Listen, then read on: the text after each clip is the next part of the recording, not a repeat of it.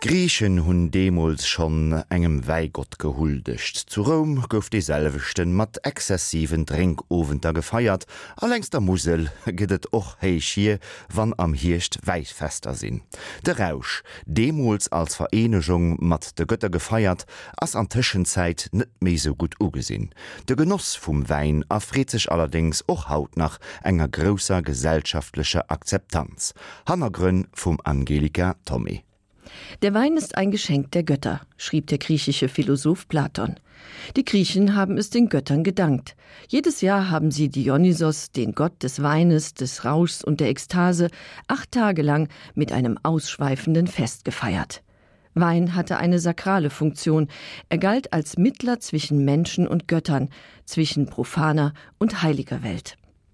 Er wurde an Festtagen getrunken und im Alltag, zum Beispiel beim Symposion, dem griechischen Trinkgelage. Bevor sich die versammelte Männerrunde dem dionysischen Getränk hingab, weihte der Zechmeister den Opferwein für die Götter. Der Zechmeister bestimmte das Trinktempo und das Mischungsverhältnis von Wasser und Wein für die Männer, die ihren Becher in einem Zug leeren mussten. Die Zecher, darauf hielt Platon, sollten sich beim Symposion stets sittsam benehmen, ganz gleich, wie viel Wein sie tranken. Die Römer übernahmen die Sitte des Trinkgelages von den Griechen, den Gott des Weines und die Feiern zu seinen Ehren.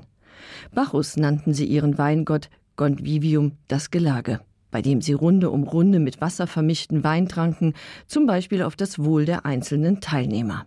In Rom versuchte man den hemmungslosen Trinkgelagen einen Riegel vorzuschieben, indem man die dafür zulässigen Ausgaben sowie die Zahl der geladenen Gäste beschränkte.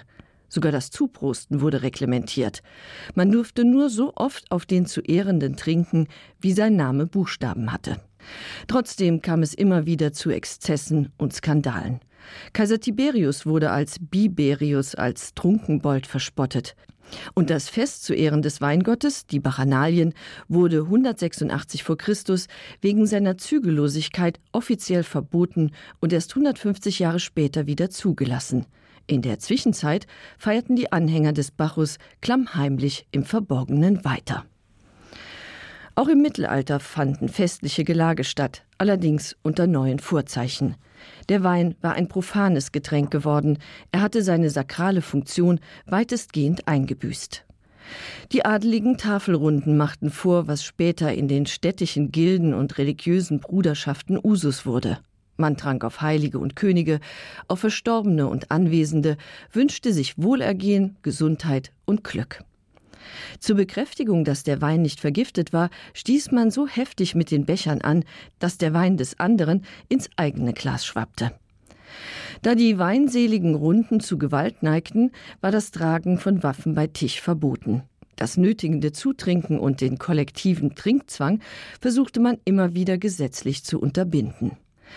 Ob vor sakralem oder profanem Hintergrund, das Trinken von Alkohol ist eine soziale Handlung. Es dient der Untermauerung des Gemeinschaftsgeistes und der Festigung der jeweiligen Interessengemeinschaft.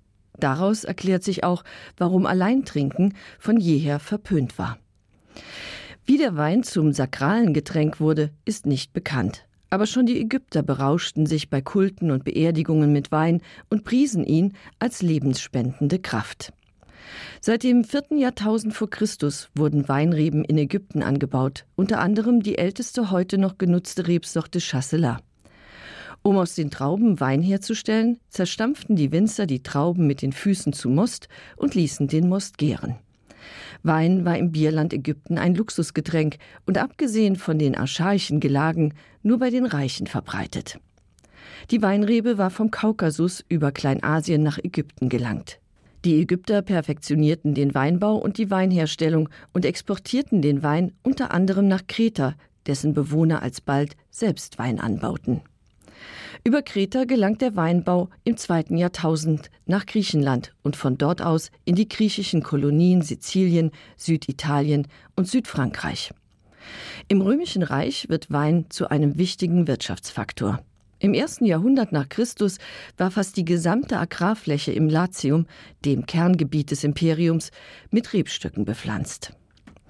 Der römische Wein enthielt, ebenso wie der griechische, allerlei Zusätze wie zum Beispiel Harz und Gewürze und wurde für gewöhnlich mit Wasser verdünnt. was betrügerische Wirte dazu verleitete, den Wein mit unerlaubten Zusätzen zu panschen oder über die Maßen zu strecken. Eine Praxis, die die Geschichte des Weines bis in unsere Tage begleitet.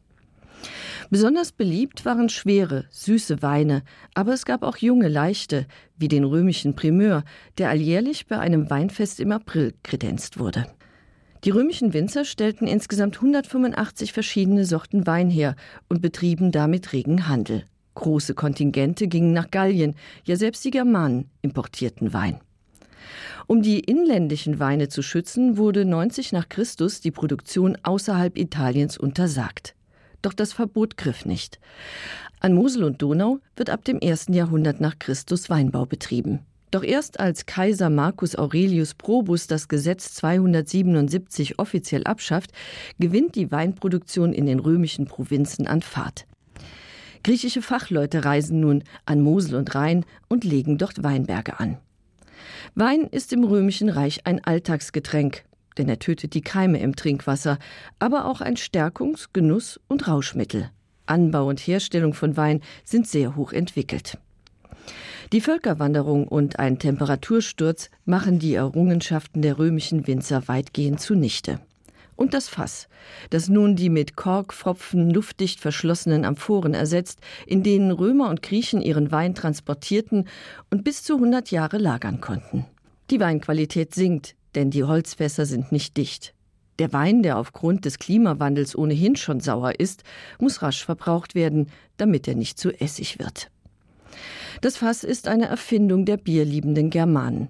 Bier gilt als heidnisches Getränk, im Gegensatz zum Wein, der wieder sakralisiert wird und als Trankopfer beim christlichen Abendmahl einen hohen symbolischen Stellenwert erhält. Wein spielt in der Bibel eine wichtige Rolle. Noah pflanzt den ersten Weinberg, Jesus bezeichnet sich als den wahren Weinstock und seinen Vater als Weingärtner. Auf der Hochzeit zu Kanaa verwandelt Jesus Wasser in Wein und beim letzten Abendmahl erneuert er mit Wein und Brot feierlich seinen Bund mit Gott. Christliche Missionare sorgten dafür, dass der Wein sich nördlich der Alpen verbreitete. Doch Wein war abseits der Anbaugebiete ein teures Luxusgut. Auch wenn er qualitativ nicht mit den antiken Weinen mithalten konnte, Wein war wesentlich prestigeträchtiger als Bier. Wer es sich leisten konnte, der trank Wein. Der Wein, meist ein Verschnitt verschiedener Sorten, wurde mit Wasser gestreckt, mit Kräutern und Gewürzen gemischt und gerne warm getrunken. Um 1500 lag der Verbrauch in süddeutschen Städten bei einem Liter pro Tag, in Luxemburg bei 0,6 Litern und in Paris bei rund zweieinhalb Litern. Nicht nur die Ober- und Mittelschicht kamen in den Genuss des teuren Luxusgutes. Da Wein als Heil- und Stärkungsmittel galt, wurde er Wöchnerinnen und Kranken verabreicht. Eigens zu diesem Zweck unterhielten viele Spitäler eigene Weinberge. Klöster und Grundherren profitierten von dem Wirtschaftsgut Wein. Köln und Straßburg wurden durch den Weinhandel reich. Der Weinanbau nördlich der Alpen hat sich im Mittelalter von dem kompletten Zusammenbruch während der Völkerwanderung wieder erholt und bis nach Mittelengland, Dänemark und Polen ausgedehnt, nachdem sich die klimatischen Bedingungen gebessert hatten. Allein in Deutschland waren die Anbaugebiete um 1500 vier bis fünfmal so groß wie heute. Doch die kleine Eiszeit, die über Europa hereinbrach und zu langen Frühlingsfrösten führte, brachte das aus für viele Anbaugebiete, zum Beispiel für den Berliner Kreuzberg, den Frankfurter Raum und das Ösling. Andere verschwinden, weil die Nachfrage sinkt. Denn nicht nur das Klima macht dem Wein ab dem 16. Jahrhundert zu schaffen.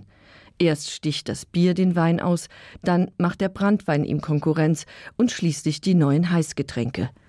Hinzu kommen gestiegene Qualitätsansprüche. Die konnten erst befriedigt werden, als die Winzer den Korkpfropfen wieder entdeckten und den Wein zum Reifen in Glasflaschen abfüllten.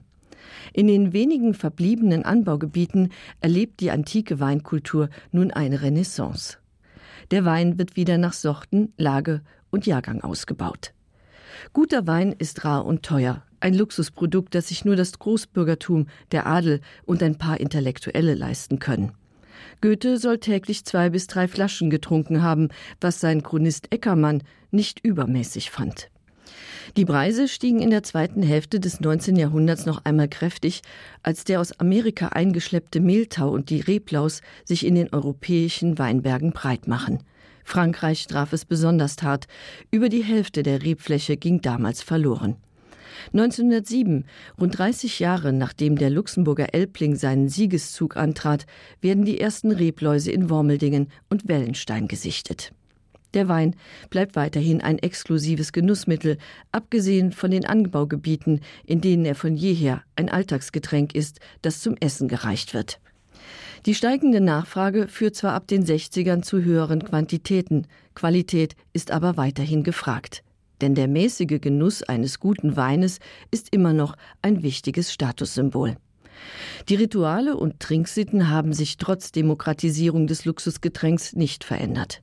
Man lässt die Gläser klingen und trinkt nach wie vor auf alles, was sich nicht wehrt besonders auf Weinfesten. Aber auch auf Hochzeiten, Kommunionen, Beerdigungen und in der Kirche hat der Wein nichts von seinem Prestige eingebüßt, geschweige denn von seiner sozialen Funktion. Der kollektive Genuss untermauert den Gemeinschaftssinn und festigt die Interessengemeinschaft. Trink, trink, Brüderlein trink. Dat war also dann gilliger Tommy, Tommy pardon, mat enger Emissionioun iwwer Drinkkultur.